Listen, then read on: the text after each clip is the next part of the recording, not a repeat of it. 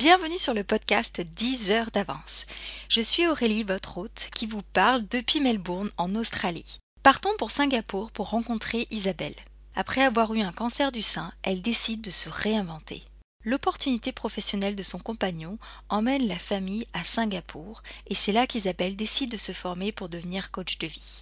Dans cet épisode, elle nous raconte sa vie d'expat et comment sa maladie lui a permis de revisiter ses priorités. Elle explique également comment elle aide d'autres femmes expats et ce que l'a appris sur elle-même à l'étranger. Bonne écoute, enjoy Je suis Isabelle, j'ai 41 ans, je suis née à Bruxelles, donc en Belgique, où j'ai grandi avec mes frères et mes sœurs. J'ai étudié le marketing et après mes études, euh, j'ai directement travaillé en tant que commercial dans le secteur pharmaceutique. Hum, très rapidement, après, je me suis réorientée vers euh, les ressources humaines et donc le secteur dans lequel je suis restée euh, pendant 15 ans. Aujourd'hui, je suis coach de vie et de carrière et j'habite à Singapour avec Xavier que j'ai rencontré il y a 12 ans dans le cadre de mon travail dans les ressources humaines. Il avait deux garçons, donc Arnaud et Florian, qui à l'époque avaient 10 ans et 8 ans. Et rapidement, on a pris une maison ensemble et nous avons eu Camille qui va avoir 10 ans demain. Joyeux anniversaire Camille. Je lui dirai. Elle est super impatiente d'ailleurs. tu as été très honnête avec moi et merci pour ça. Donc tu m'as dit que tu avais eu un cancer il y a quelques années et que ça avait eu un impact sur la direction que tu as pris dans ta vie. Est-ce que tu peux décrire ce cheminement? Oui, bien sûr. Euh, donc euh, j'ai eu un cancer du sein il y a 7 ans, donc j'avais euh, 33 ans. Donc j'ai eu des traitements euh, assez lourds, donc de la chimiothérapie, de la radio, et ça a vraiment été un, choc euh, pour moi, pour ma famille, euh, mes proches. Mais j'ai vraiment eu une chance, d'être très très bien entourée, donc que ce soit par mes proches, mais également par une équipe médicale qui était en or. Donc il y a eu vraiment des, des moments extrêmement durs physiquement et, et moralement. Mais j'ai vraiment su euh, retirer euh, quelque chose de cette expérience douloureuse. Et je pense que c'est la chose principale, c'est vraiment l'envie de, de vivre. Alors tu disais au départ, c'est une expérience douloureuse. Euh, oui, mais aujourd'hui, elle, elle, voilà, elle fait partie de moi, mais ça ne me définit pas. Ça m'a évidemment amené sur un chemin hein, que je n'aurais peut-être pas euh, pris euh, si je n'avais pas eu euh, à vivre cette, expérience du cancer. Mais ça a vraiment changé mon regard sur la vie, sur les relations. Et je dirais, je pense que j'irais peut-être même plus loin en disant que, cette parenthèse que j'ai eue dans ma vie m'a sauvée. Je dis ça parce que j'étais vraiment le nez dans le guidon avec mon boulot. Voilà, se lever à 6 heures, aller déposer Camille à 7 heures hein, 7h15 pour faire une heure de trajet, pour aller bosser, mmh. et puis revenir. Et cette expérience m'a permis de ralentir et de vraiment prendre conscience de ce qui avait de l'importance pour moi dans la vie. Est-ce que tu as senti une différence entre la personne que tu étais avant, que tu es ton cancer, et la personne que tu es maintenant, après? Oui, j'ai vraiment senti une différence parce que c'est une période où j'ai appris à mieux me connaître, à mieux écouter mes besoins, à profiter de chaque instant. Je prends toujours comme exemple, et je me souviens, euh, ça m'avait fortement marqué, j'étais dans mon jardin, je profitais d'un rayon de soleil et j'étais en traitement. Donc j'étais assez fatiguée.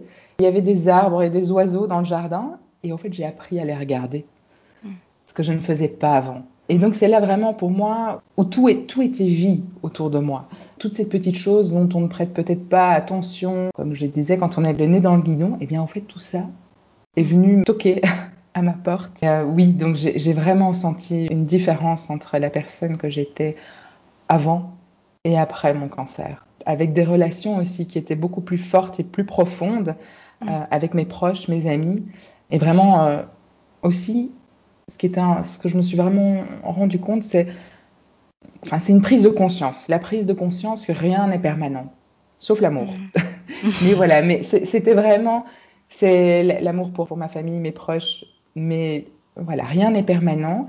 Mm. Et en prendre conscience, ça, en fait, ça, voilà, ça ouvre d'autres perspectives et un autre regard sur la vie. Est-ce que c'est pour ça que tu as décidé de devenir coach de vie? Oui, entre autres, oui, oui, oui. Après, j'ai toujours eu euh, cette fibre euh, pour moi, aider les gens, partager. ça a toujours fait partie de moi, mais là, je pense que ça a vraiment été un, un déclic. Et l'expatriation a fait aussi que j'ai pu profiter de ce moment pour me réorienter. Pourquoi est-ce que vous avez décidé en famille de vous expatrier à Singapour? Alors, c'est une opportunité professionnelle que Xavier a, a eue. Et on avait toujours eu, eu, cette envie de partir à l'étranger, mais comme je te l'ai expliqué, donc il avait deux garçons, donc Arnaud et Florian. Mm. Et à ce moment-là, donc il y a trois ans, quand Xavier a eu cette proposition, les garçons étaient tous les deux à l'université. Et on a voulu, au fait, saisir cette, cette opportunité. Voilà la raison pour laquelle on est, on est parti. On avait vraiment envie de découvrir autre chose. Et pour moi, c'était aussi l'occasion de, de découvrir. De... J'ai toujours eu envie de voyager. J'ai toujours eu envie de vivre à l'étranger depuis que je suis, euh, depuis que je suis petite. Et donc, c'était pour moi vraiment une, magnifique occasion. Et en plus, de découvrir une partie du monde dans laquelle je n'avais jamais mis euh, un pied auparavant. voilà. Donc, c'était une belle opportunité professionnelle pour Xavier, une opportunité aussi pour, euh, pour Camille d'apprendre une autre langue, de découvrir d'autres cultures. Et quand vous avez décidé de partir, comment vous avez expliqué ça à Camille et comment elle a réagi? Alors Camille est, est, une petite fille qui est partante pour tout. Ah, ça c'est bien. Ouais, vraiment, une, euh, elle est partante pour tout. Euh, la partie évidemment qui était la plus délicate, c'était quitter la, la, famille, ses frères, avec qui euh, elle était euh, très très proche. Ouais. Mais voilà, on, on savait qu'à ce moment-là, les voyages étaient possibles. Et donc, on est pendant deux ans régulièrement retourné en Belgique. La famille est venue nous voir. Je crois que la, la, première année et demie qu'on a passé ici à Singapour, tous les mois, il y avait quelqu'un à la maison. On a vraiment profité d'avoir nos proches encore plus proches de nous, parce qu'il y a une différence de les voir à, à une réunion de famille et de les avoir 15 jours et de pouvoir vraiment échanger avec eux. Et donc on lui a expliqué tout ça. On lui a expliqué aussi euh, que c'était une belle opportunité pour elle d'apprendre une nouvelle langue, de rencontrer d'autres gens. Et elle était partante. On lui a montré des photos de Singapour, des pays qu'il y avait aux alentours, et c'était pas, et c'était bon. elle avait quel âge quand vous êtes parti à Singapour? Elle avait 7 ans. Elle avait 7 ans. Ah ouais. Elle venait de commencer euh, en Belgique ce qu'on appelle le CP, donc la, sa première primaire. Et voilà, et puis on l'a directement euh, mise au, au, au, lycée français ici à, à, Singapour. Et très rapidement, euh, ça a fait son chemin. Elle s'est bien intégrée. Et... Comment tu t'imaginais ta vie sur place avant d'arriver à Singapour?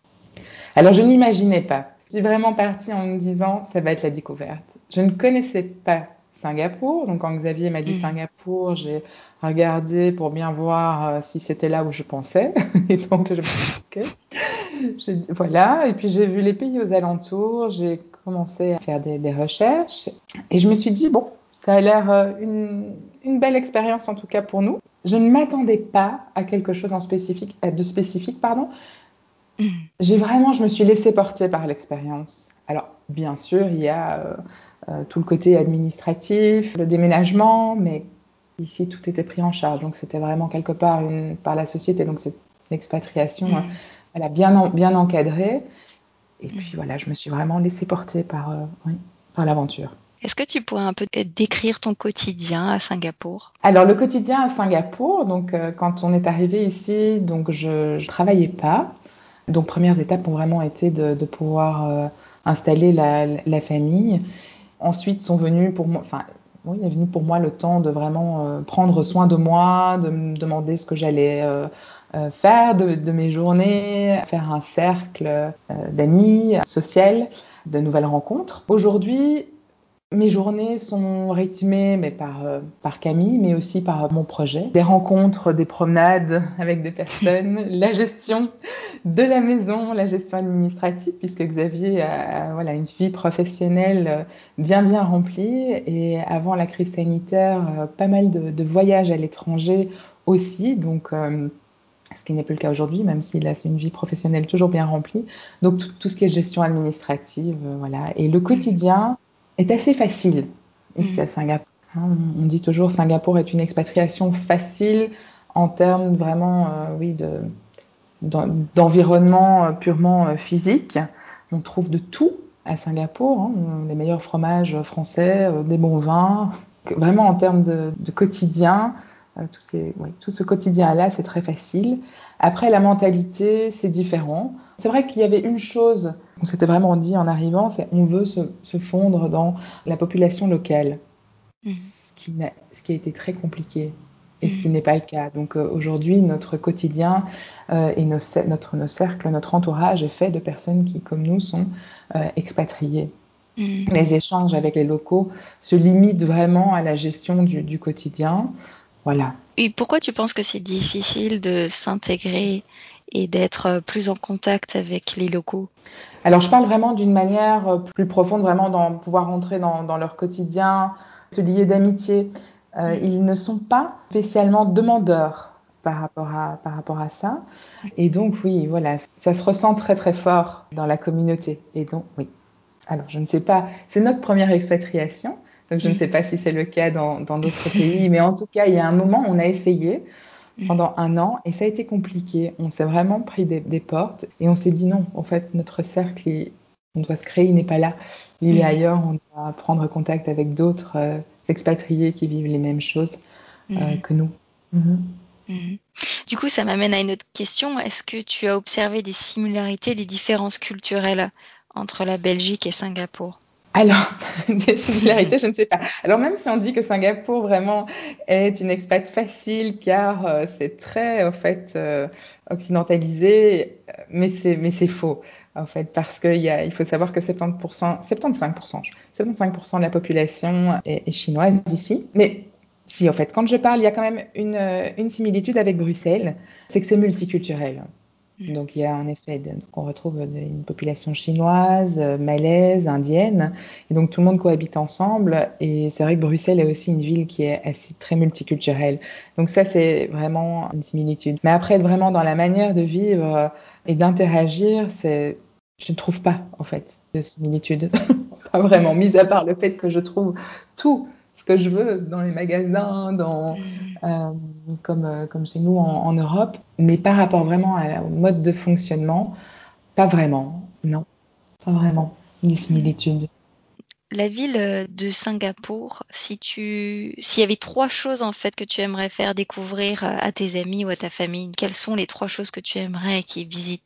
J'adore le CBD et donc c'est tout, tout, ce coin aussi où il y a le, le Garden by the Bay, le mm. Marina Bay, donc c'est le Marina Bay euh, Sands, c'est l'hôtel euh, qu'on voit euh, avec cette piscine sur toutes les photos de Singapour, avec cette piscine qui est surélevée, on l'appelle le bateau, au fait c'est un, c'est un hôtel et tout cet endroit en fait est Enfin, j'adore. Et ces jardins avec ces arbres illuminés et, et, et les spectacles qu'il y avait hors Covid, tout ça. Enfin, c'est vraiment. On a emmené nos amis et, et, et, euh, nos proches qui sont venus nous voir. À chaque fois, c'est les gens sont, sont émerveillés. Donc ça, c'est vraiment un endroit que j'aime beaucoup. Euh, il y a un autre endroit qui, euh, là, vraiment est beaucoup plus représentatif de ce qu'était le Singapour dans les années 60. C'est Pulau Ubin. C'est une île Mm. Et donc là, on prend un bateau et en cinq minutes, hein, donc on, on, est, on est sur l'île et on visite l'île en, en, vélo. Et là, on retrouve vraiment des petites maisons euh, typiques des pêcheurs euh, et, la végétation, la nature, c'est vraiment euh, un, un, endroit euh, qui permet de, de, déconnecter et de sortir de, ces, de Singapour, qui est quand même une ville, un, un, pays qui est très, très béton, c'est très bétonné. Mm que nous, nous n'avions pas l'habitude, puisque je, enfin, je, suis née à Bruxelles, mais après les, les, les, 13 dernières années, nous étions dans la campagne. Donc on n'était plus du tout habitué à un environnement euh, bétonné. Donc mmh. ça fait du bien d'aller sur Pulau Ubin pour ça. Mmh. Et un autre endroit que j'aime beaucoup, c'est le quartier Malais. Euh, où il y a ce Kampong Glam, où il y a toutes les, les, anciennes maisons, donc les shop house, qui sont toutes les maisons colorées, euh, il y a une ambiance qui est vraiment euh, très très agréable et c'est vraiment un quartier, un petit quartier qui est au milieu de tous ces grands immeubles. Et quand on s'y balade, on, on oublie ces, ces immeubles qui, qui, nous mènent jusqu'au ciel. Donc euh, ça c'est voilà, ça c'est vraiment, euh, ce sont trois endroits que j'aime euh, beaucoup. Mm -hmm. oui. Et qui sont aussi, au fait, le quartier Malais est un quartier qui est imparfait, un peu désorganisé dans un pays en fait où tout a l'air parfait. et bien organisé. Donc euh, voilà, ça fait, ça fait du bien. Est-ce qu'il y a une habitude que tu as prise depuis que tu vis à Singapour? Alors, je suis une habitude que j'ai prise. Euh, je suis toujours en tongs. Pratiquement. Alors, une habitude, je... Alors, c'est vrai que ce que je ne faisais pas du tout euh, avant, c'était faire beaucoup de mes courses et tout ça online. Euh, je ne faisais pas. Ici, il fait tellement chaud que c'est vraiment une habitude que j'ai prise. Donc, ça, c'est vraiment purement pratique. Alors, une autre habitude, c'est vraiment aussi que je, enfin, je vais beaucoup plus facilement vers les gens. Dans le quartier ici, donc euh, des personnes que je peux rencontrer, d'autres expatriés, je vais dire bonjour, je vais échanger, je vais proposer d'aller boire un café, ce que je ne faisais pas avant, puisque je suis quelqu'un de plutôt introverti. Mm. Et euh, donc voilà, donc ça c'est une habitude que j'ai que j'ai prise aussi et qui, je pense, est vraiment liée à, à l'expatriation. Donc on va un peu parler de ton travail. Est-ce que tu peux nous expliquer ce que c'est Make Me Shine Coaching? Oui. Alors, Make Me Shy Coaching. donc voilà, c'est vraiment en fait donc c'est mon activité de coaching qui est vraiment destinée aux femmes qui sont en pause professionnelle et qui souhaitent faire de ce moment un tremplin pour leur projet de demain. J'ai du coup, avec mon expérience du cancer et puis l'expatriation, eu plusieurs euh, moments de pause professionnelle dans ma vie et j'ai à chaque fois eu besoin de mettre vraiment euh, du sens et faire quelque chose pendant cette pause.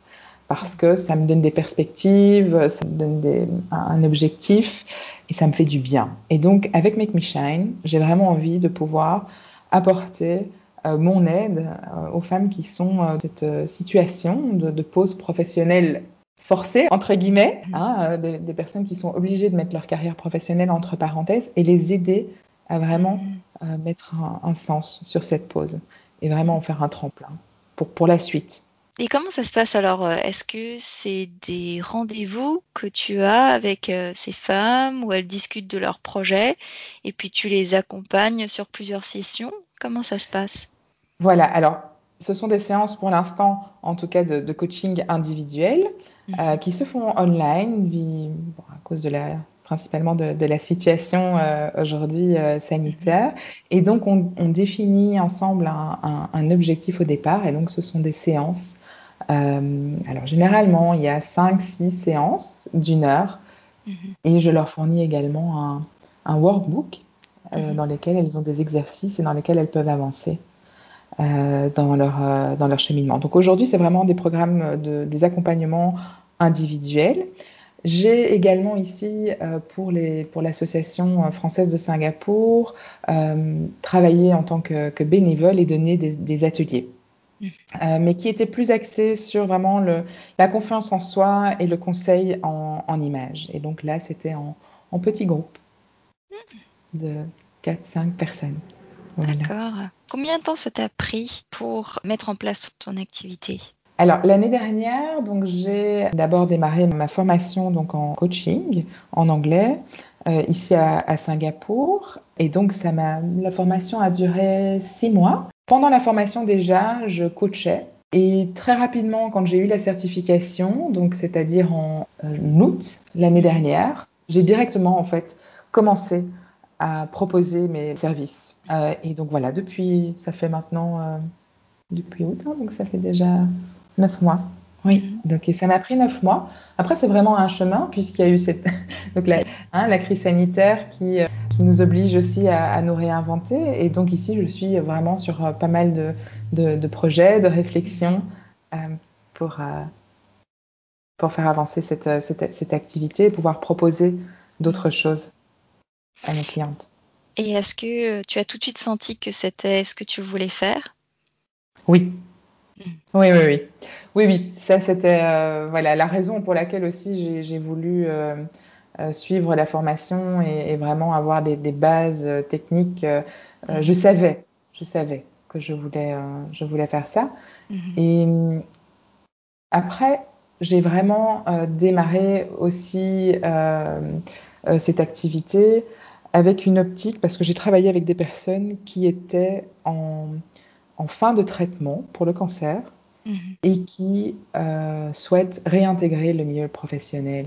Et ensuite, je me suis rendu compte aussi en parlant avec des, des, des femmes euh, expatriées qui avaient aussi vraiment un besoin, ces femmes qui ont laissé leur carrière et il y a toute cette phase de, de découverte hein, de, Mm. quand on part en expatriation. Mais après cette phase de découverte, il y a vraiment un creux et on a besoin de redonner du sens. Et donc voilà, j'avais vraiment euh, envie aussi de travailler avec, avec ces personnes-là, avec les expatriés. Donc on a parlé de la différence que tu as observée entre la personne que tu étais avant le cancer et après. Et Oui. maintenant, est-ce que tu peux nous parler des différences que tu as observées entre la personne que tu étais avant d'arriver à Singapour et celle que tu es maintenant en tant qu'expat? Oui. Alors je pense que une des plus grandes différences, c'est vraiment la faculté d'adaptation et s'adapter aux, aux différentes situations. Comme par exemple, hein, euh, finalement, si on prend la, crise sanitaire, je ne sais pas comment je l'aurais vécu avant euh, l'expatriation, mais aujourd'hui, je me rends compte que en, je me dis, OK, il y a ce problème, comment va-t-on faire pour avancer malgré cette situation? Et, et c'est comme ça pour tout. Donc je, voilà, je m'adapte et ça, je pense vraiment que c'est lié à cette expérience. Et comme je disais aussi tout à l'heure, je vais vraiment beaucoup plus facilement vers des nouvelles personnes. Avant, j'étais plutôt vraiment euh, dans mon cercle très proche. Euh, comme introvertie aussi, c'était plus difficile pour moi d'aller vers, euh, vers, vers les autres de manière très, très spontanée. Ici, voilà, c'est quelque chose que, je fais beaucoup plus facilement. Encore une différence. Autre chose aussi, c'est une beaucoup plus grande tolérance vis-à-vis Mhm. des autres. Euh, quand on rencontre, euh, voilà, quand on, se rend compte de comment un autre pays fonctionne, euh, la population fonctionne, et qu'on se rend compte de tout ça, au départ, on arrive, on est un peu, mais comment ça se passe ici? C'est bizarre. euh, Pourquoi est-ce qu'ils apportent les plats à table, tous avec euh, 10 minutes d'intervalle On ne peut pas manger ensemble. euh, Qu'est-ce qui se passe Euh, Alors que finalement, on se rend compte que eux, ils- partagent leurs plats. Donc il y a un plat qui arrive, on partage. Et nous, on a, en Europe, on a tous l'habitude d'avoir chacun notre plat et chacun Mm. quand il a son plat, on commence à manger. Et donc voilà, c'est un, un petit exemple qui me vient comme ça, mais je pense que oui, une tolérance par rapport euh, vis-à-vis des autres euh, qui est beaucoup plus, euh, plus, plus importante. Et hum, je n'ai plus peur aussi d'investir en moi. Là, en Belgique, voilà, j'ai pendant euh, presque 15 ans euh, eu ma carrière, travaillé dans les ressources humaines. Mm. C'était facile. J'étais dans une situation de confort. Et ici, Mm. voilà, j'investis en moi. J'ai fait cette formation en coaching. euh, j'investis en moi pour avancer dans le business. Donc voilà, ça c'est vraiment quelque chose aussi. et, et je le fais vraiment avec beaucoup de plaisir. En tout cas, ça s'entend. Est-ce que tu as pu observer des différences aussi par rapport à ta fille? Est-ce que tu trouves qu'elle a changé depuis que vous êtes partis Elle a grandi. Euh, oui, elle a vraiment, elle a, elle a mûri. Elle aussi, une ouverture vraiment par rapport aux autres.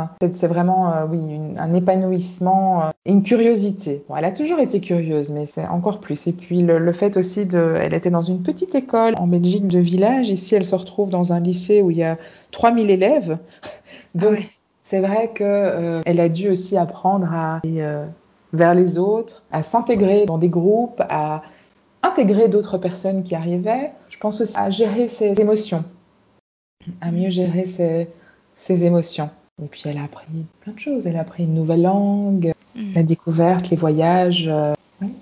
Ouais, c'est génial. Euh, si des euh, auditrices ont envie de te contacter, où est-ce qu'elles peuvent te trouver? Alors j'ai une page Instagram, donc qui est euh, underscore coaching. Ouais. Et j'ai bientôt un site internet.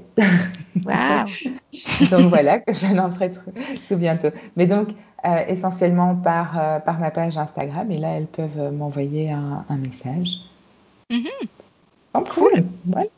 Et suivre, euh, suivre les aventures parce qu'il y a pas mal de choses qui vont, qui vont bouger dans les prochaines semaines et mois. Voilà, pas mal de projets en cours.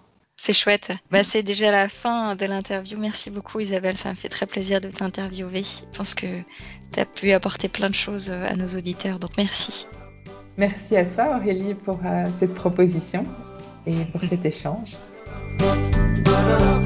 Merci beaucoup pour votre écoute. Si cet entretien vous a plu, abonnez-vous sur la plateforme de votre choix. J'ai hâte de vous retrouver pour le prochain épisode. À bientôt!